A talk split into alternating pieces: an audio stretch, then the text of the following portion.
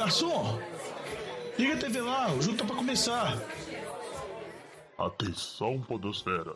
Vai começar NFL de Boteco.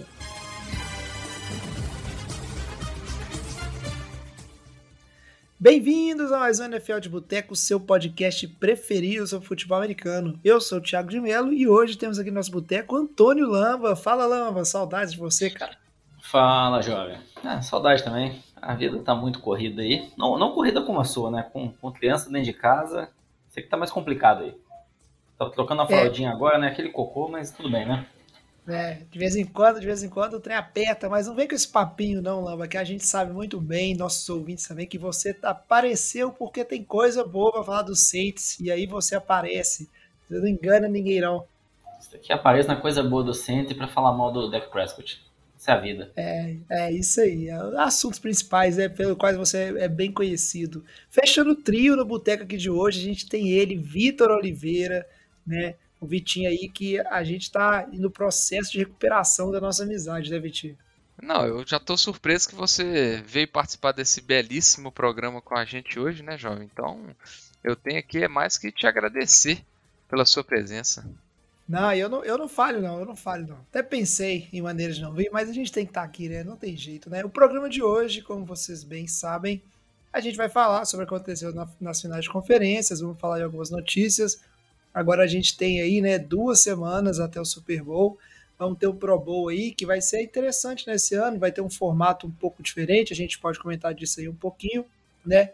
Mas o foco principal vai ser em cima né, do que aconteceu nas finais de conferências né, e o Super Bowl, que ficou definido entre Philadelphia Eagles e Kansas City Chiefs. Né, coincidentemente, aí, né, as duas seed 1 de cada conferência. Né, então, os dois melhores times ao longo da temporada regular de cada conferência. Vamos falar sobre isso aí. É, antes de seguir para o programa né, em frente, só lembrar que semana que vem, tradicionalmente, é quando a gente grava junto com o ouvinte que venceu o Survivor, né? O ouvinte participa com a gente. Né? Se o pessoal não está lembrado aí foi o Rodrigo Leite, vamos entrar em contato para organizar tudo, ver se vai poder. Senão a gente vai seguir na sequência, depois tem a Ingrid e a gente vai olhando isso aí. Então, semana que vem tem episódio de prévia do Super Bowl com participação de ouvinte, né? Bacana demais. Antes de seguir para o giro de notícias, vou pedir aí, né, só o Vitinho, já que o Diogão está passeando pela Itália, né? Diogão tirando férias no meio do expediente da NFL de Boteco, no momento mais importante, se aproximando do Super Bowl. Vitinho vai fazer as honras e falar para a gente, Vitinho, como é que os nossos ouvintes podem fazer né, para entrar em contato, seguir o NFL de Boteco nas redes sociais e tudo mais, né, entrar no grupo de WhatsApp. Quais são os caminhos que a gente tem aí? Só mandar sua mensagem para a gente no arroba NFL de Boteco, Boteco com um nas nossas redes sociais, seja Twitter, Instagram, Facebook, ou então mandar um e-mail para a gente no NFL de Boteco gmail.com. Vai lá, critique o Diogão pela ausência dele aqui, por enfraquecer a zoeira em cima do jovem aqui que hoje vai cantar solto aqui. É, o Diogão não admite, mas ele. Assim que o time dele, né, o Los Angeles Chargers, perdeu vergonhosamente, ele sumiu do podcast. Essa é a realidade. Ele não aceita que torce para aquele time horroroso, mas é, é isso aí, né? Perdeu, perdeu interesse. Mas a, a, gente espera que o Diogão esteja fazendo uma ótima viagem aí pela Itália, ele com a Jamila, né, a esposa dele, aproveitando bastante, né? Pois manda aí notícias pra gente, Diogão. Beleza, então antes né, de falar do assunto principal, vamos só fazer aquele giro de notícias, porque tem algumas coisas interessantes pra gente comentar que aconteceram aí, né, desde o último episódio. Breaking News. E para abrir o giro de notícias, né, aquela que talvez foi a mais interessante de todas, é surpreendente, não sei, talvez, porque é uma coisa que já está sendo é, articulada já tem um tempo, né? Muita especulação em cima, né, Lamba? Mas agora é oficializado, né? Um time resolveu trocar pelo Sean Payton, e aí o Saints ainda ganhou, né? Bons picks por um treinador que já tinha saído do clube, estava temporariamente aposentado. Que coisa boa, hein, ô, Lamba, ganhar aí uns piquezinhos de drafts aí de graça, de graça, do nada. Ah, não é de graça, cara. Da mesma forma que às vezes você tem um jogador que tá insatisfeito no seu time, ele quer sair, você ganha um, um capital de draft. Acho que faz parte da negociação. Ele aposentou, né, vamos dizer assim, entre aspas, aquela época do Saints, tinha um contrato vigente, então o Saints ainda tinha o direito, e tinham muitos times interessados, é, com necessidade de head coach, E o caso de Denver foi um deles. É, dizem que o Champeito não era a primeira opção, mas considerando, acho que principalmente o que eles investiram no Russell Wilson, na troca com Seattle, Denver está numa situação que, que, precisa que o Russell Wilson funcione.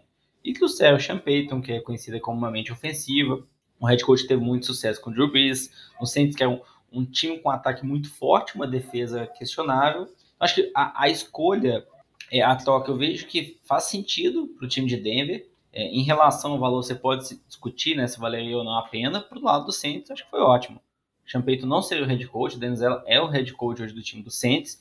E o Saints conseguiu ganhar um pick do final da primeira rodada, que é o pick ali 29, que ele era do São Francisco, é, que foi para Miami, que depois foi para foi o time aí do, de Denver. Então o Saints ganha esse pick. E também o pick de Denver do começo da segunda rodada. E o Saints deu de volta aí o pick do Saints da terceira rodada. Então foi uma troca muito boa para o Saints. Fiquei bem assim satisfeito que agora novamente o time tem um pique na primeira rodada. Infelizmente é mais para o final, mas acho que faz parte aí. Vamos ver agora como que vai ser daqui para frente e muita expectativa mesmo. Sean Payton, Russell Wilson, a notícia agora que fala que eles trocaram três piques de primeira rodada, três piques de segunda rodada por essa dupla. Se não funcionar, aí a situação vai ser ainda mais feia no time de Denver. Cara, antes da gente falar né, sobre o que a gente pode esperar para Denver né, de perspectiva, é, o Saints a gente bem sabe que a gente vai falar sobre isso quando chegar perto do draft, né? Tentar entender o que, que o Saints vai fazer com esses piques extras. Não tem como. É, você falou, né? Não é de graça, eu entendo que o, o Saints tinha posse, entre aspas, né, do, do Sean Payton, mas ainda assim é muito gratuito, sabe? Porque é um treinador, ele se aposentou, é, existe uma perspectiva zero dele para o time, então o Saints em si, é, ele não tinha mais nada a ganhar com o Sean Payton, né? E eu acho engraçado como é que isso funciona, porque com certeza aconteceu uma negociação né, dos times que tinham interesse, conversando. Né, o Sean Payton deve ter feito um acordo formal com o Denver no sentido: olha, se vocês fizerem a troca, eu saio da aposentadoria e trabalho com vocês. Né? E aí o time de Denver vai herdar o contrato do, do Sean Payton ali. Né? Mas é, é uma dinâmica muito até um pouco engraçada, assim, né, por, por assim dizer, né, porque por um lado eu acho interessante que protege o time, né, porque aí o Sean Payton resolveu aposentar e ele não pode assinar com ninguém, né, a não ser que o Saints permitisse, né, ou recebesse uma contrapartida. Essa parte, essa parte eu entendo, mas ainda assim é, é meio estranho para mim como é que essas coisas funcionam. É, não pode falar que é estranho, mas pensa a situação do Deshaun Watson. O Deshaun Watson, ele não ia jogar mais em Houston e o time do Browns foi lá e deu três picks de primeira rodada. Então, assim, foi de graça também. Então, acho que tem um, tem um pouco dessa situação que é, que é estranha. Acho que, como não é comum a gente ver trocas de head coach, aconteceram algumas assim no passado, envolvendo piques de até de primeira rodada. Mas, como não é muito comum, acontece poucas vezes, acho que a gente acaba gerando um pouco dessa estranheza mesmo. Não, eu só estou surpreso pelo, pela calma e a serenidade do Lamba falando sobre isso, porque Convenhamos, o que aconteceu foi um assalto à mão armada com requintes de crueldade. Fez o Saints pegando isso tudo. Assim, é, acho que é indiscutível que para o Saints foi melhor dos sonhos, considerando que ele já tinha essa expectativa de recuperar um pique de primeira rodada e acabou sendo bem melhor do que se esperava com esse pique de segunda ainda. É, e assim, exceto a situação do Deshaun Watson, acho impressionante e difícil a gente pensar em algum jogador que estava no cenário igual o Lamba tá falando. Assim, foi realmente de graça, não tinha expectativa nenhuma e o e foi um valor altíssimo, assim. Acho que a oportunidade que o Saints tem agora de é, arriscar alguma coisa, até de eventualmente poder subir no draft se quiser ir em busca de um QB, ou então aceitar um QB de free agent aí, que tem vários também, e reconstruir algumas peças importantes no, no draft, assim, é a, é a chance que o Saints precisava para dar uma, uma volta por cima depois desse ano, que foi, foi bem grato. Aí, pensando do lado de Denver, é aquilo que o Loma falou, assim, é a última cartada para ver se funciona é, a troca Russell Wilson. Né? Assim, eles precisam fazer o Russell Wilson é, jogar. Eles comprometeram ali, se eu não me engano, 140 e tantos milhões que é garantido, fora o resto do contrato dele, que são, que são mais 100 milhões, basicamente. É, então, assim, acho que são 124, na verdade, garantidos. Mas basicamente três anos garantidos de contrato para o cara, eles precisam fazer, né? Então, assim, é realmente a última cartada de Denver, mas que acabou pagando um preço altíssimo, na minha opinião. É, cara, sobre Denver, é, para mim cheira a desespero, sabe? É, é desespero, são decisões em cima de decisões que não estão se pagando desde a época do, né, que deu sucesso ali, né, quando eles trouxeram o Peyton Manning. É, cara, é desespero e, igual você falou, é a cartada final. E eu não, sinceramente, eu não, não acho que o. Acho muito estranho, não acho que o desempenho do Russell Wilson foi por causa do Nathaniel Hackett ou qualquer falta de um head coach, não. Até porque o Russell Wilson é um quarterback muito experiente, sabe? A gente viu os problemas que teve até com o vestiário, né? Do Russell Wilson perder vestiário. Acho que o Sean Payton vai ter um, um bom desafio aí à frente dele e talvez envolva um Russell Wilson que não tenha muito mais a entregar, né? Então vamos ver como é que vai é ser é essa situação. E assim, o mais preocupante é que se não der certo, é, é um compromisso aí que pode estar jogando a franquia no buraco pelos próximos três anos tranquilamente, né? Se não der certo, assim, pode esperar. Vai ter que abrir mão do Jerry Judy na temporada que vem, vai ter que abrir mão de, de algumas peças jovens importantes para tentar é, reconstruir o time, né? Assim, algo que, vamos falar assim, algo que o Jets fez, né? Tentou, deu errado e acabou tendo que trocar o Jamal Adams, que na, na, na época era a grande estrela do time, por exemplo, para reconstruir um pouco de capital e, e, e, tentar dar a volta por cima. Eu acho que se der errado, a gente pode esperar aí que Denver vai ter que movimentar bastante na, na, na próxima off-season a nível maior do que foi simplesmente passando Bradley Chubb para o Dolphins, né? Que foi o começo aí de, de, um, de uma mitigação de problema, vamos dizer assim. É isso aí. E não tem nem muito caminho, né? Não tem um plano B, porque ou dá certo ou, ou dá certo, sabe? Não tem o que fazer, né? Não tem. Realmente, vamos acompanhar essa questão de Denver, mas é, essa foi a movimentação assim mais interessante, mais bombástica que a gente teve essa semana, mas a gente teve algumas outras manifestações, é, manifestações, algumas outras movimentações, né, envolvendo Steph, né, Vitinho, alguns outros times aí contratando seus head coaches, né, e algumas outras é, movimentações importantes. É, a gente teve, acho que, por sorte nossa que o Renato não está aqui, porque ele ficaria seis horas falando disso. É, a gente teve a contratação do Demico Ryan como head coach de Houston, né? Tinha uma expectativa muito grande de é, de que da, da, da, final de conferência da NFC saísse alguns head coaches, seja, seja o Demico Ryan de São Francisco, que era o DC de São Francisco, ou os, os, coordenadores de Filadélfia, tem uma expectativa muito grande, tinha uma expectativa muito grande, e aí com a derrota de São Francisco, o, o Houston foi atrás, né? O Demico Ryan era uma opção também em Denver, aparentemente, e ele optou é, por ficar em, por ir para para os Texans, né, que foi onde ele jogou grande parte da carreira. É, mas vamos ver, assim, é, para Houston, né, a, a, minha opinião é que se eles a gente não sabe o que, que eles vão fazer com o primeiro pick do, do draft, mas, né, mas se, se eles forem atrás de QB, que talvez seja a necessidade mais latente, mas talvez não, não resolva os problemas, a expectativa é sempre aquela, né, de trazer alguém com a mentalidade mais ofensiva, e o Demico Ryan, a gente sabe que ele é um especialista de defesa, então assim, é, tem algumas, algumas questões é, que podem gerar uma certa dúvida, mas é, era um, um era um dos coordenadores que estava mais badalado aí, principalmente por ter comandado a melhor defesa da NFL nessa temporada, né? É isso aí, mais uma vez um, um na, na, sequência assim, né, um, descer do 49ers indo embora, né? A gente teve o Robert Saleh indo embora pro Jets e tá tendo relativamente sucesso à frente do Jets. E agora o Demico Ryan, né? O Renato que estava muito esperando, muito feliz aí com essa contratação tão bom para ele, né? Outras movimentações que a gente teve, a gente teve o Frank Reich, que todo mundo lembra, né? O Vitinho vai lembrar bem aí, ele que fez muito sucesso na, no Eagles na época do Carson Wentz, foi, né, para virar head coach dos Colts, mas aí esse ciclo medonho do Indianapolis Colts finalmente chegou ao fim, né, com a saída do Frank Reich. Vamos ver o rumo que a franquia vai tomar na próxima temporada. Frank Reich que ainda é um bom nome, né, já que ele virou head coach do time da Mari aí, né, o Carolina Panthers. Vocês gostam, vocês acharam bacana essa movimentação? relevante? Acho que é, vamos ver, né? No, no, começo dele no time do Colts, ele fez até um bom trabalho. É, acho que depois pode ser muito mais o, o, contexto ali da posição de quarterback, aquela tentativa com.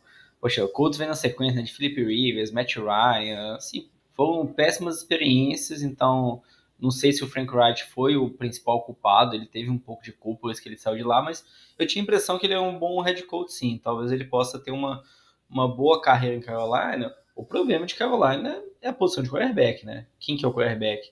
Ah, se fala, esse ano, essa divisão, NFC Sul, que é a divisão do Saints também, tá horrível, se você pensar.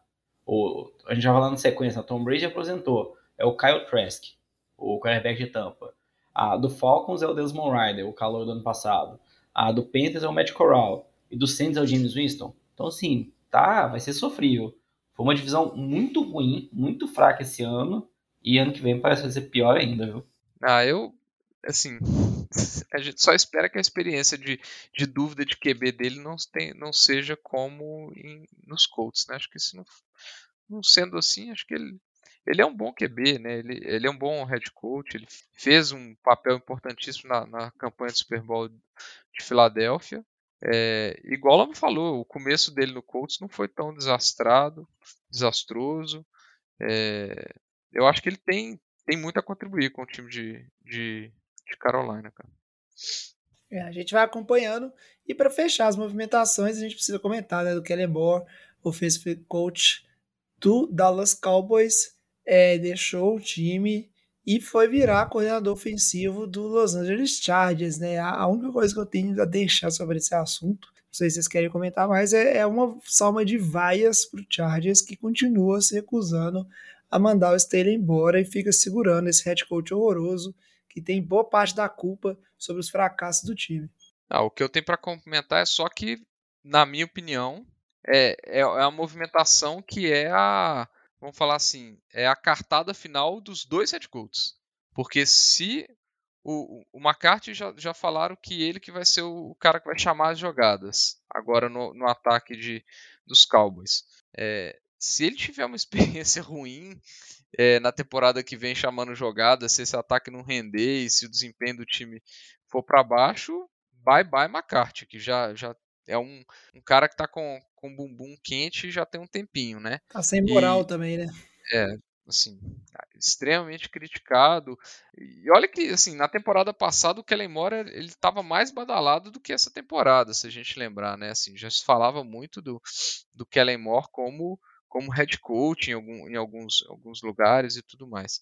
É, e do lado do Chargers a mesma coisa, né? Acho que é uma expectativa de, de evolução e depois do vexame que foi a, a é, foi essa participação nos playoffs aí com a, com a virada pro, pro Jaguars, se não se não, não produzir resultados, e eu não falo nem tô nem falando mais em desenvolvimento de Justin Herbert, eu acho que essa é, isso já, já passou, né? Agora acho que eles querem é resultado, é, é avançar nos playoffs, chegar num, numa final de conferência ou alguma coisa nesse nível que é muito complicado considerando a divisão, né? A gente sabe que, que a, a conferência, não só a divisão, mas a conferência, né? A gente tem, tem muitos QBs de altíssima qualidade, então assim, o top 3 ali da, da é um top 3 que vai, vai ser difícil mudar, né? Eu acho que a, a expectativa a, a, um, a um médio prazo vai ser difícil a gente pensar num playoff sem Kansas City, Bills e, e, e, e Bengals, né? Então é, acho que eles querem, acho que é a esperança do Chargers de se firmar ali como, como a quarta força da, da, da AFC, alguma coisa para criar uma longevidade de, de resultados, né? Então, se, se não tiver um, um upgrade e um resultado assim imediato, com certeza a cabeça do head coach do Chargers também vai por água abaixo rapidinho. É, vamos ver, né, como é que esse pessoal se sai aí, esse head coach se sai na última chance, né? Vitinho falou muito bem aí sobre Chargers e Dallas Cowboys. É, eu vou deixar a última notícia aqui, né? Que o Lama até já comentou sobre o Tom Brady, que anunciou né, que agora de fato está se aposentando. Essa notícia que já foi, né, em tempos passados, a maior notícia desse podcast e da, toda a mídia, né, todo o jornalismo que cobre a NFL, mas agora já ficou uma coisa batida, né, Lambinha? E antes de falar desse assunto, se você quiser né, gastar aí seus um minuto e meio falando mal do Dak Prescott e falar que não adianta treinador lá, eu deixo, já que você faz muito tempo que não vem nesse programa falar mal do Prescott, mas depois comenta pra gente aí, né, se a gente pode acreditar de fato nessa aposentadoria do Tom Brady agora. O, Prescott agora tá bom, cara. Toda a mídia tá caindo em cima dele. Não preciso falar mais sozinho. Então tá, tá, tá fácil agora. Não, e, em relação ao Brady, é o que você comentou. Você, você vê a diferença, né? A aposentadoria dele no passado, toda a cobertura da mídia. E agora até de uma forma, assim, solitária, né? Dava um vídeo sozinho, parece meio abandonado. É, repercutiu na mídia, sim, mas nem de perto como foi no ano passado. Então você vê que até a decisão dele no passado de aposentar e voltar depois ele se queimou um pouquinho, entendeu? A imagem dele aí para essa aposentadoria. Que, sem dúvida, né? Ele se aposentando, acho que teria muito mais. Poxa, é, não é festa, não. Mas comemorações, seja com peito, seja com tampa. E agora, da forma como foi, né? Foi e voltou, e agora parece que foi de vez, né? Não sei, a gente vai saber só mais pela frente. Então acho que ficou, acabou ficando um pouco apagada mesmo. É, acho que a mídia, de forma geral, ninguém valorizou mais tanto essa aposentadoria dele, mas assim, não tem nem o que falar, né, cara? É o melhor da história, toda a carreira que ele construiu. Eu acho que ele não volta mesmo, não. Falava muito que se ele não ficasse em tampa, ele iria aposentar. Acho que ele viu que o time de tampa não estava bem. Acho que ele entendeu que não tinha ali muita perspectiva de ganhar um Super Bowl. É um time que talvez vai começar um processo de reconstrução e acabou tomando essa decisão aí, olhando do lado dele. É, e pra Tampa tranquilo, né, cara? Trouxeram o Brady, ganharam o Super Bowl, entrar em reconstrução ou não agora é o famoso tanto faz, né? Os frutos já foram colhidos. O pessoal que fica acreditando que o Brady vai voltar, existe só uma possibilidade, justificativa, que na verdade o Tom Brady fala que se aposentou, que é para ninguém ficar enchendo o saco dele, porque ele é free agent, para onde ele vai, para onde ele fica, né?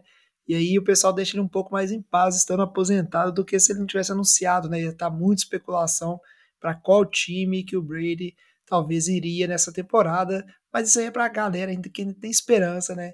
Que o Tom Brady vai voltar para jogar aí em alguma equipe desse ano aí de 2023. Vamos acompanhando, mas eu também concordo com você, Lamba. Acho que o Brady dessa vez ele não volta não, né? A vida dele desandou muito nessa temporada, né? Não só no profissional, mas no pessoal também. Então acho que um pouco da motivação dele, né, que ele tinha, acho que diminui bastante. Ô jovem, mas e tem uma esperança aí dele ir para São Francisco? Como é que tá o coraçãozinho aí? Cara, eu acho, tipo assim, sinceramente, eu acho meio nada a ver, sabe, dentro do que eu vi do Tom Brady nessa temporada também, sabe? Acho que não foi só o time de Tampa que tava fraco, não, sabe? Acho que o Brady é, talvez chegou a idade para ele ali, por mais que a gente já falou isso várias vezes, se enganou, né, quando a gente tentou limitar ele pela idade dele. Mas eu acho que realmente ele tá, tipo assim, começando a, a decair de fato e, e eu, eu, nem colocava isso em discussão, né? Mas a gente vai falar um pouquinho mais pra frente. 49ers tá, tá difícil. Capaz se o Tom Brady vier pro 49ers, capaz dele falecer no 49ers, porque, tipo assim, nenhum QB dá certo, não. Pô, se os QBs jovens eles não param saudável, imagina um senhor de idade como o Tom Brady, né? O tipo de lesão, o tipo de problema que ele vai arrumar. É, só, só para deixar claro para todo mundo, né? A gente fala disso do, do Brady no 49ers, porque o Brady é, cresceu torcendo pro 49ers, né? Ele, o time do coração dele é o time do 49ers. Então ele já deu algumas declarações falando que ele queria jogar no 49ers e tal. É, mas assim, eu realmente eu espero que não, cara. Eu, eu era contra o retorno dele, achei que se, tipo, até para a história, para a carreira dele, se ele, se ele tivesse aposentado logo depois do Super Bowl, acho que teria saído por cima, né? E ia ficar aquele, nossa, o cara é foda mesmo, voltou, trocou de time, ganhou e agora ele se completou. E acho que essa, igual o Lamba falou, essa última temporada ficou tão aquém da expectativa, né? Acho que ele tentava, tinha alguma esperança de repetir a dose, né? Que aí deu aquela, aquela murchada na empolgação e ficou bem aquém mesmo. E e é, fora, só... fora o, o, o a, as questões for, fora, fora extracampo, né, também, que, que também deram uma, uma, certa manchada, assim, na, na imagem dele e tal. Ah, é, cara, problemático. E aquela coisa, né, não foi só quem, né, pô, a gente tem que lembrar que Tampa foi pros playoffs arrastado, o Lamba bem falou, né, que a divisão é muito ruim, e foi empurrado com a barriga para os playoffs, então nem competitivo, né, de maneira alguma, nem dentro da divisão esse time foi. Mas beleza, né, assuntos para ano que é, próxima temporada aí, né, se o Brady voltar, vamos agora para falar do nosso assunto principal, falar um pouquinho das finais de conferências, né, o que, que aconteceu e como é que o time do Vitinho está injustamente no Super Bowl e o Chiefs também. Esse assunto é bom, hein? Merece mais uma cerveja. Pois então, né? Vamos na ordem dos jogos, né? E aí o primeiro jogo que aconteceu foi o duelo entre Eagles e 49ers lá, né? No, no, no, na casa dos Eagles em Filadélfia e eu dei mole, fui lá na casa do Vitinho, né? O pessoal que tava lá no grupão do WhatsApp pôde ver algumas imagens, né? Assistir junto com o Vitinho. Casa do Vitinho, onde o 49 já perdeu, né? Jogos de playoffs, perdeu o Super Bowl contra o Chiefs, inclusive. Mas eu resolvi lá mesmo assim, não aprendi minha lição. E o que aconteceu foi que deu tudo errado pro 49ers, cara. Tudo que podia dar errado. E o principal, né? Que era o quarterback, né? O Baby Goat né, Brock Purdy se lesionar no jogo, né? O 49ers que já estava escapando, né, das lesões de QB, perdeu o Trey Lance, perdeu de medir, e aí teve a felicidade de achar o Brock Purdy que conseguia executar bem a jogada, estava jogando bem, né, conseguindo trazer as vitórias, conseguindo principalmente não prejudicar o time, e ele se machucou, né, bem no inicinho do jogo, no segundo drive dele, se eu não me engano, no primeiro quarto, e aí depois disso, basicamente, o jogo foi um atrito, né, entre o, os ataques, né, mais um atrito entre o ataque do Eagles e a defesa do 49ers, já que o ataque do 49ers não conseguia produzir mais, até o momento onde as falhas, né, e os erros ali é, conseguiram resultar no Eagles abrindo é uma diferença relativamente grande e depois, né, o jogo o 49ers nunca mais teve chances, teve em questão e o Eagles fez o, o para casa, né? Mas eu lembro que por um certo momento, né, Vitinho? O jogo tava, se eu não me engano, tava 14 a 7. E você tava falando, né, que se fosse pro intervalo 14 a 7, era capaz a torcida do Eagles começar a vaiar o Jalen Hurts pelo resultado pífio, né, contra um time sem quarterback. Não, assim, o jogo tava, o Eagles foi lá, fez um 7 a 0 questionável ali, acho que mais pela pela escolha do, do seu técnico, né, jovem, de não, desafiar, não pedir um tempo e desafiar um catch ali numa quarta descida. Mas enfim, acontece chamadas erradas de arbitragem. Lembrando também que foi, acho que só um lance deu para ver, então o, o Devonta Smith até foi rapidinho ali no no, no, no huddle ali para para não dar chance pro azar, fez 7 a 0, daí não conseguiu produzir, o Purdy já tinha machucado, é, e tava aquele lenga-lenga, vai o McCaffrey faz uma corrida absurda, empata o jogo, e aí nesse momento eu tenho que admitir, bateu um frio na barriga, porque putz, perder pro time do, do jovem já ia ser difícil, mas perder pro time do jovem sem QB, eu não ia poder participar aqui essa semana do podcast, né? Então, é, bateu um certo frio na barriga, mas aí tiveram, teve uma corridinha ali, um TDzinho tal.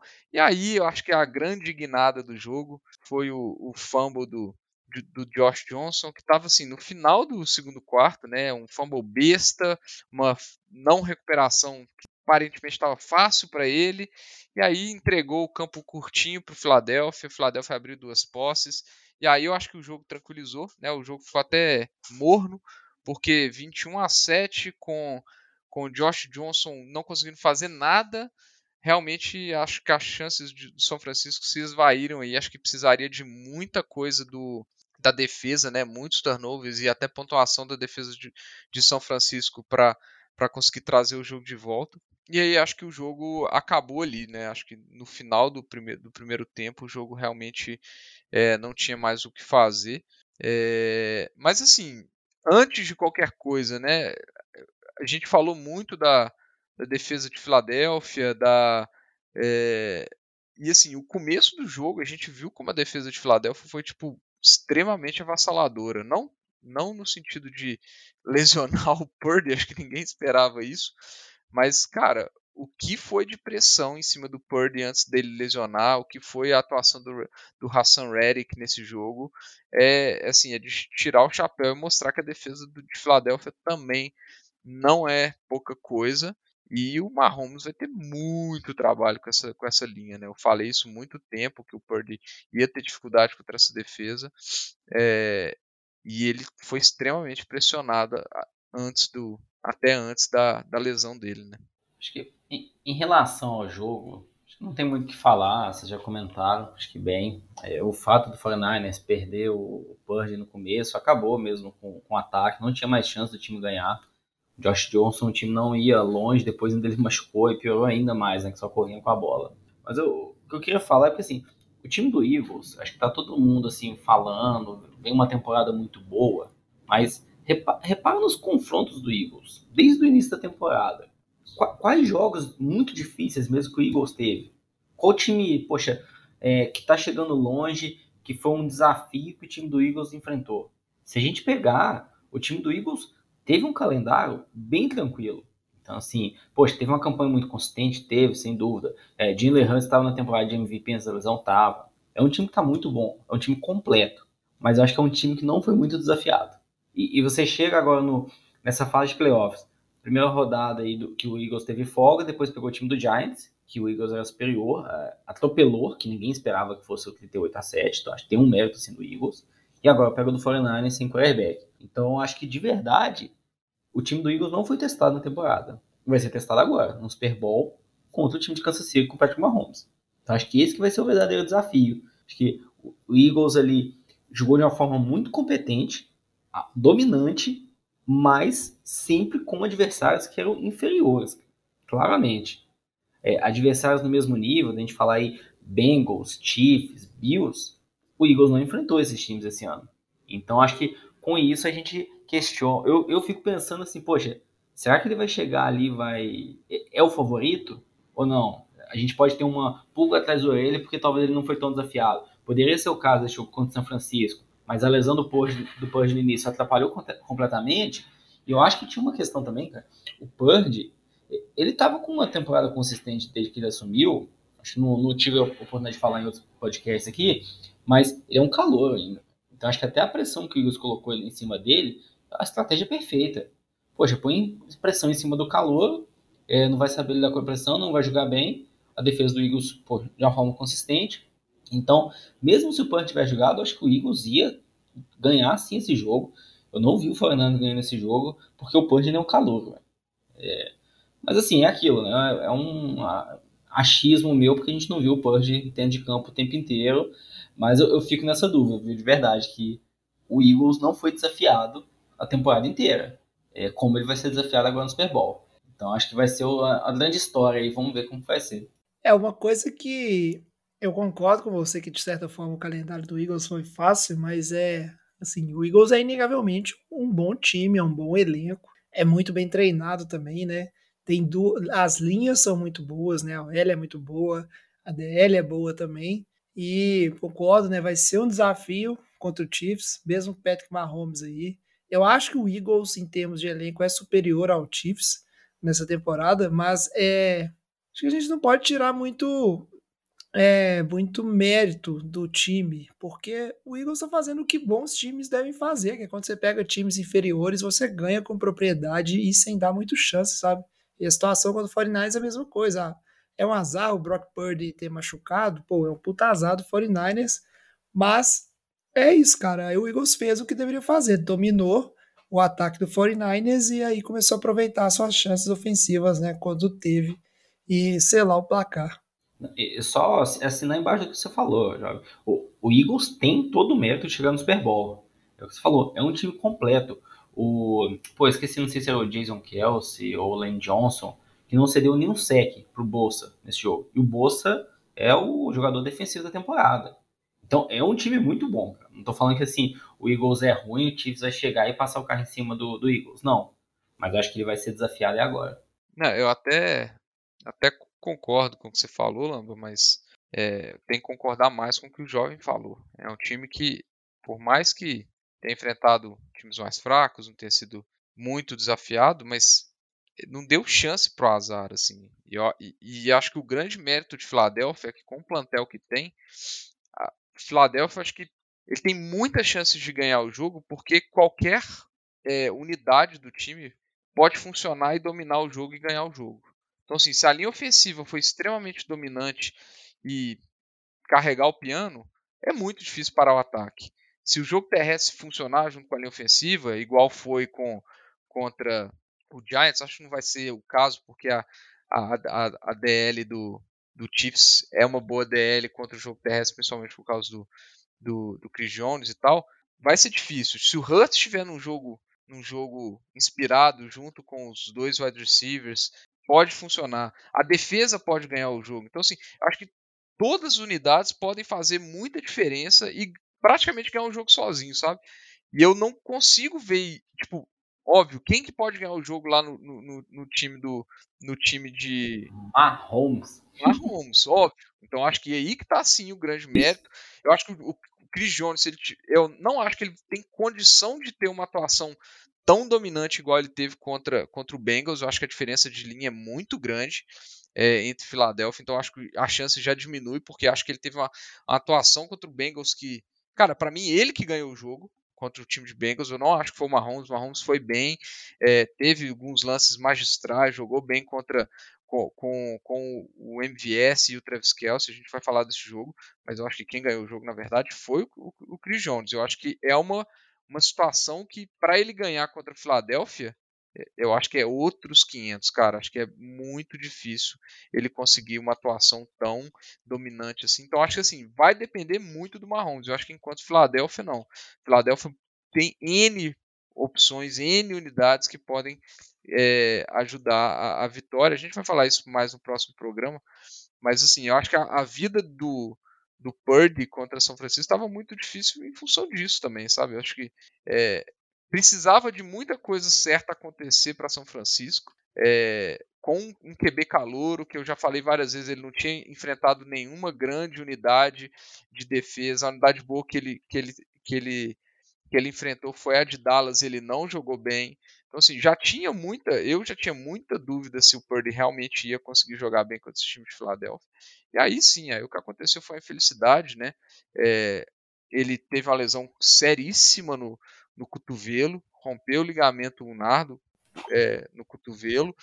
É uma lesão que, por si só, é uma lesão de, de, de alguns meses.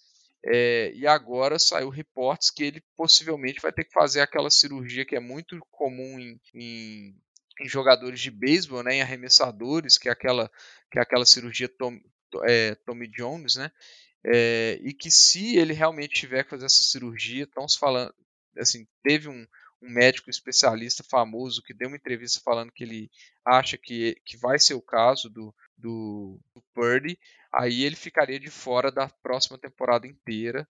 E aí sim acho que seria uma grande pena aí para o cara que conseguiu abraçar tão bem a, a oportunidade de imediato que ele teve, né? Assim, e se ele ficar fora a temporada que vem inteira, assim, eu acho precipitado falar, mas a chance da a, a chance dele não ter mais carreira na NFL acho que é considerável, porque é, ele não vai ter mais espaço no time de São Francisco, cara. Então, pelo menos assim eu vejo. Então, realmente vai ser uma situação muito triste pro, pro Brock Purdy se realmente ele não conseguir jogar nada na temporada que vem. Acho que complica muito o restante da carreira dele. É, eu concordo com você, Vitinho. É, tipo, é bem feliz. Eu, eu tava é animado pela disputa né, de posição de quarterback né, do, na temporada que vem e a, a chance que o Purdy teria era uma disputa franca, assim, né, se desde o início do off-season ele já tivesse ali, né, é, brigando por posição. Eu tenho certeza que o Shannon até deixaria, né, essa briga acontecer. Óbvio, né, que por termos de contratuais e o tanto de pique que gastou, a balança sempre vai pender para o lado aí do Trey Lance, mas era uma disputa saudável né, entre os dois QBs e mais franca. Se ele não jogar, o Trey Lance imediatamente né, volta a ser o titular e o, e o Purdy volta para aquela condição ali de ter que esperar né, uma lesão ou o Lance fracassar de fato, né, que pode acontecer também, para ter uma segunda chance aí, né? Mas acho que, cara, no mínimo ele já se firmou aí, né, como um QB, um QB reserva, um backup aí, né, de luxo por muitos anos na liga ali, sabe? Ele mostrou que ele consegue é, guiar o time sem comprometer. Eu espero muito que seja, tipo, se ele tem que fazer cirurgia, seja o que for, que ele consiga voltar essa temporada ainda para deixar essa briga de quarterback aí do Fortnite mais interessante, né? Fortnite que eu não acredito, por mais que muita gente fala que talvez vai manter o de medir, eu não acredito que isso vai acontecer, mas isso é assunto, né, para programas futuros.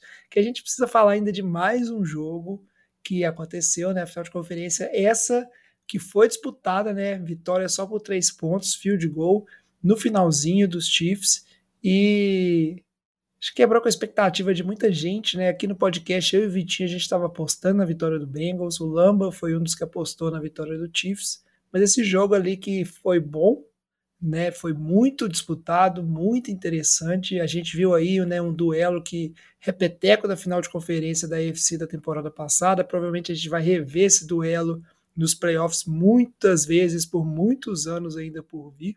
Quebrou o tabu de que o Burrow era o pai do Mahomes, né? Mas um jogo com muitas polêmicas também, né, Lama? Muitas polêmicas de arbitragem, muita discussão, né? A gente vai ter que conversar disso também. Ah, teve é, bastante dessa discussão, a arbitragem no final errou bastante tudo mais. Na minha visão, o, o Chiefs começou bem, é, o Bengals deixou o placar escolar, mas conseguiu empatar, então ficou um jogo para ele. Foi um jogo equilibrado. É, pode falar o que for, na minha opinião, não acho que a decisão da arbitragem que mudou o rumo do jogo. Eu não acho que foi isso. É, acho que sim, o time do Chiefs de forma geral, pelo Mahomes, acho que é, fez por onde vencer esse jogo, sim. É, e quando o pessoal fala muito do final ali, aquela terceira descida, que foi o passe incompleto, que eles voltaram atrás, o árbitro estava dentro de campo já apitando. Ele deveria ter continuado apitando. Então, acho que talvez ele ficou assim, poxa, talvez eu estou errado, e meio que deixou a jogada correr, mas mesmo se tivesse sido na primeira descida, ele ia ter voltado. Repare que quando acaba essa jogada, ele já está indo lá correndo para conversar com os outros árbitros. Então, independente do resultado, essa, essa jogada ia voltar. Então, não acho que isso daí teve nenhum erro nesse, nesse lance. Talvez o erro foi eles não terem é, parado o relógio. Esse foi o erro. Mas voltar a jogada, não. E teria voltado independente do resultado daquela jogada. E, e, se fala muito da questão do holding. Ah, no quarto quarto tem muito holding. Cara, eu peguei o começo do jogo, fui rever. Primeira campanha do, do Bengals tem um holding igualzinho. Você vê que foi o critério da arbitragem, cara. Só que como aconteceu esses lances de holdings é, contra o Bengals no final, aí o pessoal fala, não, aqui ó, o Bengals foi garfado, foi um roubo. O juiz errou, acho que um lance ali. Mas teve outros lances que ele também não marcou holding, cara. É, tiveram poucos holdings nessa, nessa partida. Acho que eu olhei, não sei se foram 2 a 4, foram poucos. Então a arbitragem deixou correr mais o jogo. Você repara que no lance, o pessoal mais fala que teve o holding mesmo, o jogador do Bengals nem reclamou, cara. E quando tem hold, geralmente os jogadores reclamam de defesa. Então, assim, entendo o pessoal que fala que, ah não, teve aquele hold ali. Eu acho que, não sei se vai falar que é interpretativo ou não, mas no momento os juízes não viram esse lance. É, tiveram outras, outras jogadas semelhantes que eles não marcaram hold. Isso pro outro lado. Então, não acho que teve um, um roubo pro, pro, pro, pro Chiefs ganhar esse jogo, pro Bengals perder. Então, pode ter tido um erro da arbitragem ali, mas eu não, não acho também que isso foi capital ali para decidir. É, para mim, o que o Vitinho falou, né? O Chris Jones, poxa, foi monstro, monstro que ele fez. Ele, o melhor jogo da carreira dele. E o Mahomes, cara, com a lesão que ele tinha no pé, com o Juju Smith-Schuster machucando e ficando fora, Hardman machucando e ficando fora. Cara, ele não tinha opção de recebedor. O McLaren Scantling que... Hã? Kadarius Stone também machucou, né? Machucou. Então, assim, ele conseguir é, passar de 300 jardas nesse contexto que ele estava machucado, os recebedores dele foram machucando ao longo do jogo, é, poxa, jogou demais, cara. Mostrou, eu acho que ele vai acabar sendo MVP é, dessa temporada, então ele mostrou aí um pouco do, na minha opinião, é o melhor QB da liga. É, pô, Super Bowl vai ser sensacional. E o que o falou, o Chris Jones do outro lado, do lado defensivo, também foi um monstro ali na pressão em cima do Joe Burrow e também naquele momento crucial, né? No início do jogo e também no final. Eu só, só fazer um comentário com relação à, à parte da arbitragem, assim.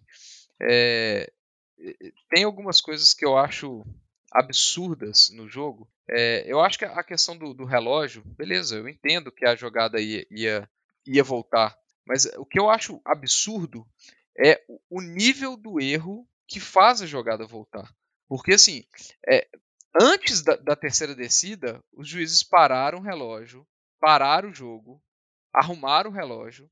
E aí, na jogada seguinte, o relógio roda, mesmo sendo, tendo sido uma jogada de passe anterior. Então, tipo assim, cara, e o juiz dá o comando pro, pro, pro, pra, pro relógio rodar. Então, então assim, eu acho isso que eu acho mais absurdo. Eu não acho absurdo parar, embora eu acho errado a jogada ter seguido até o final, o juiz ter parado o apito, ter parado de andar em campo, etc.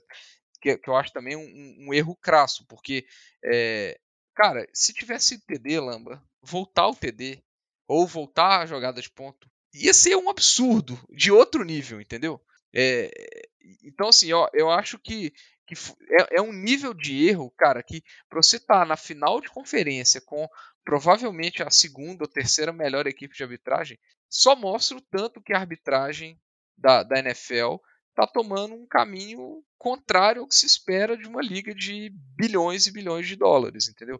É, e assim, uma coisa que eu até comentei é, no nosso grupo internamente, mas é que eu acho que tem, a gente tem que falar aqui, é, o que eu acho que é um absurdo é a falta de padrão é, ao longo da temporada das chamadas. Cara, não tem como você é, treinar árbitros que, que basicamente, é, vamos falar assim, que, cara, que não tem uma consistência é, de, de, de, apito e de padrão ao longo de uma temporada e chegar nos playoffs e, e esses mesmos árbitros que passaram a temporada inteira é, apitando de uma forma, com um padrão ou com uma recomendação, e você chegar ao final no playoffs e eles receberem um outro tipo de recomendação, entendeu? Eu acho, eu, eu acho isso um absurdo. É, é a receita perfeita para você ter chamadas equivocadas é, seja de holding, seja de roughing the passer, porque eu acho que com o padrão que foi adotado ao longo da temporada inteira, o Joe Burrow teve um roughing the passer que foi um roughing the passer imbecil, que para uhum. mim não é roughing the passer, mas que pelo que foi apitado a temporada inteira deveria ter sido marcado um roughing the passer. É, e assim, eu acho que é a receita do, do, do, do vamos falar assim, da má mídia e da, má re resposta que, que quem está assistindo vai ter. Porque, cara, você passa 18 semanas assistindo um tipo de jogada ser marcada, marcada, marcada, e aí se chega no final de temporada, claramente os juízes estavam com uma recomendação de não mandar flanelas, porque o nível de flanelas que teve nessa, nessa, nessa nas finais foi, foi nas pouco finais né? foi é. muito baixo não só nas finais nos division no, no, uhum. no wildcard também então cê, tá todo mundo acostumado com o tipo de jogada passou 18 semanas acostumado com aquilo ser chamado de falta e aí você chega na nos, nos, jogos mais importantes da temporada, acontece um lance que você viu sendo marcado a temporada inteira e o lance não vai ser marcado e isso afeta o resultado do jogo. Cara, é a receita do, do, da desgraça, entendeu? Então, assim, é, eu acho que, que, que, a NFL ela, ela tem que repensar isso. Eu já falei isso várias vezes que o que o, o problema é, é, a falta de padrão das marcações e, e eu acho que essas recomendações de última hora só vai deixar o árbitro mais em dúvida, vai deixar ele mais é, é, mais nervoso, ele erra mais ainda. Mais nervoso. É, então, assim, eu já falei, a NFL tem que parar, definir o padrão geral da coisa, é, assim, fazer nem que seja um bootcamp da arbitragem para definir um padrão que vai ser o padrão ao longo da temporada e paciência e mas assim o que não pode é no meio do, do, do, do da disputa mudar o padrão e é o que foi chamado é, falta a temporada inteira parar de ser marcado porque não quer que esse jogo seja parado, porque que não, não quer o jogo mais movimentado para dar mais audiência, pô, não funciona, cara. Isso daí, eu acho que é tipo é, é igual quando teve Copa do Mundo. Você viu a Copa do Mundo? O pessoal falava: não, os árbitros foram instruídos a não marcar falta. Cara, peraí, a regra mudou? Não, é o que você está falando. A regra é a mesma da semana 1 e, essa, e agora, na final de conferência. Então por que está mudando a interpretação? Por que, que é aquilo, né? De tipo, poxa, por que quando o árbitro está num campeonato ali na, na Champions League ele apita de um jeito, na Copa do Mundo é de outro, na Libertadores é de outro? Pô, a, a regra é uma. Acho que isso de ter essa essa diretriz, né? Ah, não, aqui você tem que apitar dessa forma, ah, você não vai chamar tanta falta, etc. Eu concordo, fica nessa inconsistência e, pô, aí gera toda essa discussão, né? E aí você fala, pô, time do Chiefs ganhou roubado. Ah, teve o erro da arbitragem? Teve, mas o, o, que você falou da terceira descida, se fosse TD, eles iam voltar. Imagina o absurdo que ia ser, né? E se o Chiefs perde, fala, pô, o Chiefs foi garfado, né? O Bengals ganhou roubado. Então você vê que eu acho que foi uma falha completa da, da arbitragem, dessa consistência aí, que concordo com o que o Vitinho falou. Vamos ver se tentam dar um jeito nisso, né? É, e só um outro comentário, né? É, assim, por outro lado, no jogo de Filadélfia e São Francisco, eu achei que teve muita marcação de falta desnecessária também. Então, assim, é, é a falta de padrão entre dois jogos. O que teve de marcação de falta de holding da, da secundária e o jovem estava maluco durante o jogo, é, e que para mim não foi absolutamente nada, é, e que muitas vezes salvou a campanha do Philadelphia, embora eu acho que o jogo já tinha acabado naquele momento. É, cara, é, assim, o, o, grande problema é que a arbitragem ela está conseguindo, tá conseguindo se colocar no foco é, e que todo mundo fala, né? O próprio Gudel já falou isso. A arbitragem boa é aquela que não é comentada depois do, do jogo. Então, é, sim, tá virando, tá entrando no foco que nenhum árbitro quer estar. Tá, né? Então, acho que, que é um ponto de atenção isso. Agora, sim, pro lado, voltando para o jogo, né? A gente não falou nada do time do, do, do, do Bengals. É, cara, a OL do Bengals, o que, o que fez no, no jogo de do, horrorosa do, Divisional Round não fez nesse jogo. Ela foi horrorosa, né? É, e eu acho que pior do que a OL, eu acho que o play calling e, a e, e assim, quão mal o time dos Bengals utilizou as principais peças do, do, do Bengals, que é a dupla de receiver. A dupla de receiver, quando ela foi utilizada, ela funcionou e funcionou extremamente bem é, funcionou assim, dando show, né? Uma recepção absurda do, do Jamar Chase, um TD absurdo do T. Higgins. E, cara, foi isso. Assim, usou muito pouco a, o, trunfo do time. Então, assim, achei que, principalmente assim, no meio do campo, né? Usou muito pouco. Achei que nesse aspecto aí, acho que o, o, o Zach Taylor pecou é, e acabou comprometendo o ataque, que eu achei que, que era um ataque que ele tinha que, que produzir mais do que produziu nesse, nesse jogo. É, cara, e só pra fazer um comentário, né? Eu, eu também não gostei muito do play calling, mas teve muito mérito. Tipo assim, a, a, linha dos Bengals sofreu bastante. O Joe Burrow foi muito pressionado. Dentro que a gente esperava que ia acontecer contra o Bengals, dentro que a gente viu que aconteceu contra o Ravens. Então, mais aí, né? Um demérito pro pass rush do, dos Bills certo? Porque dos três duelos aí, né, só o Bills não conseguiu né, se aproveitar da deficiência da OL do Bengals, né, a forma como essa OL chegou nos playoffs, né, com, praticamente, né, depredada aí, né, e remendada. Mas uma coisa, cara, que eu também me surpreendeu, né, dentro do que a gente viu, que foi o jogo contra, né, tanto contra o Ravens quanto o jogo contra o Bills também, eu esperava mais da DL do Bengals, e eu não sei se a OL dos Chiefs, né, rolou uma motivação a mais pelo Mahomes estar tá machucado. E a gente sabe como o Mahomes é um líder, né? Imagina como é que estão essas conversas no vestiário, né? A lesão do Mahomes ela é séria, né? A gente sabe que é uma lesão muito difícil. A gente viu momentos, né, durante o jogo contra o Bengals onde ele teve que é, se apoiar no pé ruim dele, onde ele teve que é, fazer movimentos não controlados. Pô, ele tá conseguindo, né? Conseguiu correr né, para conseguir alguns first downs. A jogada que originou a falta do Osai lá, né, que é um calouro que ficou arrasado depois do jogo por ter feito aquela falta pessoal, né, o Mahomes saindo de campo. O Mahomes correu, correu bem, mas tem uma diferença grande, né, quando você está com o pé é, semi-imobilizado, né, alguns movimentos controlados, e quando você precisa de fato né, colocar todo o seu peso em cima daquele pé, ou uma mudança mais brusca de direção, e a gente viu momentos né, do Mahomes extremamente incomodado e sentindo dor, né, com dificuldade de colocar o pé no chão. E ele não vai se recuperar para o Super Bowl, a gente sabe muito bem disso, né? Talvez ele tenha agravado a lesão dele. Não é agravado que ah, vai precisar de uma cirurgia, vai romper, não, mas uma lesão que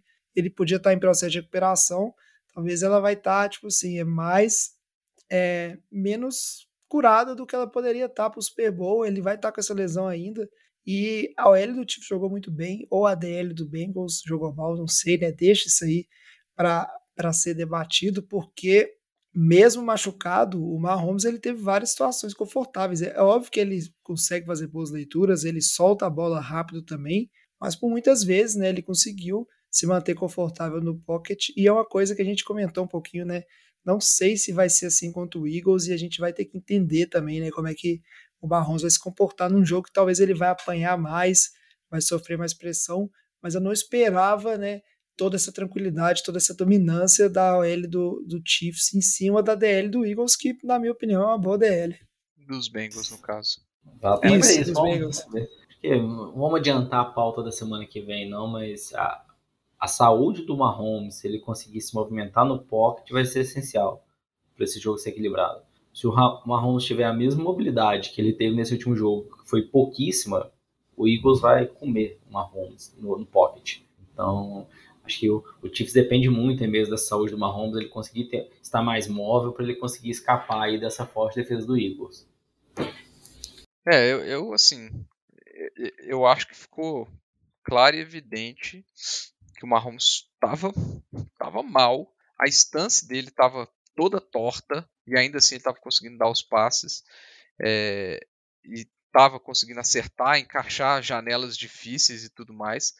É, mas, assim, eu não, não sei se foi isso tudo, jovem. Assim, eu vi muita pressão no Mahomes, eu vi ele tendo que sair do pocket, capengando, eu vi ele tomando porrada é, e tentando jogar a bola e até jogar, jogar a bola fora e não conseguindo, coisas que ele conseguiria. Então, assim, eu acho que talvez a gente esperava mais pelo Mahomes tá, tá, tá ruim, tá lesionado e tal. É, talvez por isso a gente esperava mais um, um, uma situação de, de, domínio da, da DL mais pass rush, mas não sei, cara. Eu, eu achei que o Mahomes teve, que- teve que se movimentar mais do que ele queria nesse jogo. Assim, eu não acho que foi. Não, não acho que foi isso que foi o, o, o super determinante pro, pro, pro jogo, não, cara. Na minha opinião. É, vamos ver, cara. Eu, eu achei que o conforto foi bem além do, do esperado. Eu não esperava tanto dessa OL dos Chiefs, não, né? E agora, né, a gente vai fazer um review né, no, no próximo programa, né? Um preview, no caso. É, pra, tipo assim, pro 49ers a gente conversou aí, né? Do todas as, as em abertos, o Eagles tá no Super Bowl, o Bengals vai muito bem, obrigado. É um time que vai ser competitivo, obviamente, temporada que vem. E o Chiefs, né, nem se fala, é dona aí, né, do atual melhor QB da NFL. No programa que vem a gente vai voltar fazendo o preview do Super Bowl, vai falar um pouquinho, né, do que vai acontecer no Pro Bowl aí. Se for interessante, se o Pro Bowl continuar sendo meio chato, a gente não vai falar nada a respeito, né, vai fingir que nem aconteceu.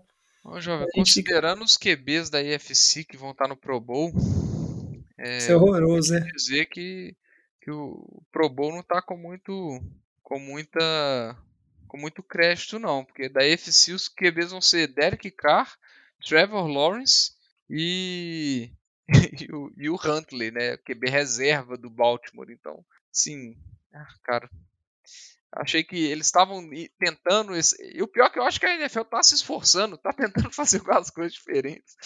Mas eu acho que essa questão da ausência dos grandes jogadores, cara, não, não ajuda, assim. E- e- não, nisso daí falar que o Josh Allen desistiu.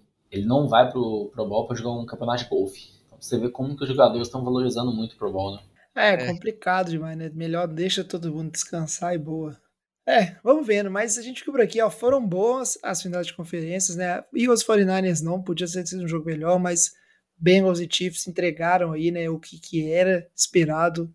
E independente de polêmicas ou não, foi um jogo muito bom, do jeito, né, que um jogo de playoffs de futebol americano tem que ser. E aí a gente parte aí para esse Super Bowl agora entre Eagles e Chiefs. E vamos ver como é que será certo? É, considerações finais, Vitinho Lambo, podemos encerrando o programa por aqui.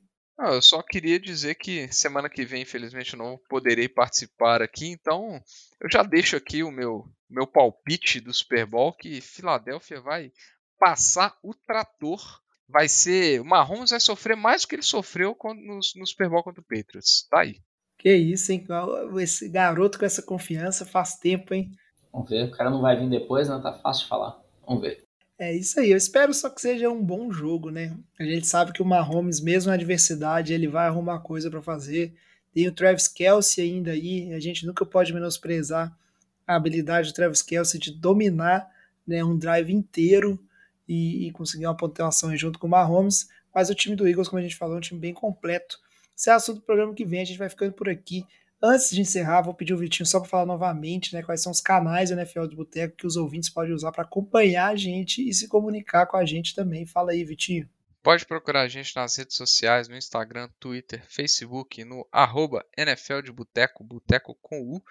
É, ou então manda um e-mail pra gente no nfldeboteco.gmail.com. É, fale aí o que, que, você, que, que você achou das sinais de conferência. Chore um pouco aí junto com o jovem, se você for torcedor de São Francisco. E se você quer o Brady no São Francisco, mais um aninho. Então, dê sua opinião aí, participe com a gente. E entre no grupão do WhatsApp, porque o pessoal lá tá, tá insano, viu, jovem? Então, o pessoal tá. A crítica tá rolando solta, tem gente querendo dividir de volta. Sei não, hein? É, a turma lá, a turma lá tá animada. É isso aí, vamos ver, né? Vamos ver. A gente tem aí, né, mais uma semaninha aí, sem jogos e depois o Super Bowl para encerrar mais uma temporada. E promete, viu? Promete ser um grande Super Bowl. Não acho que vai ser igual o Vitinho falou aí, que vai ser unilateral, o Philadelphia passando o trator, não e até espero que não seja para a gente se divertir mais, certo? Mas a minha torcida vou revelar só do programa que vem, para quem que eu vou estar torcendo né, no Super Bowl dessa temporada. A gente vai ficando por aqui então. Spoiler, ele vai torcer pro Chiefs. Não, não, não sei, cara, não sei. Eu tô com motivo para odiar os dois lados, então complicado. Isso é assunto do programa que vem. A gente vai ficando por aqui, né? Muito obrigado, Lamba, muito obrigado, Vitinho, obrigado aos nossos ouvintes também. Né? Uma boa semana para todos e a gente volta semana que vem para fazer a prévia, né, de mais um Super Bowl aqui na NFL de Boteco. Então traz a saideira, fecha a conta, passa a régua e até o programa que vem. Valeu. Valeu.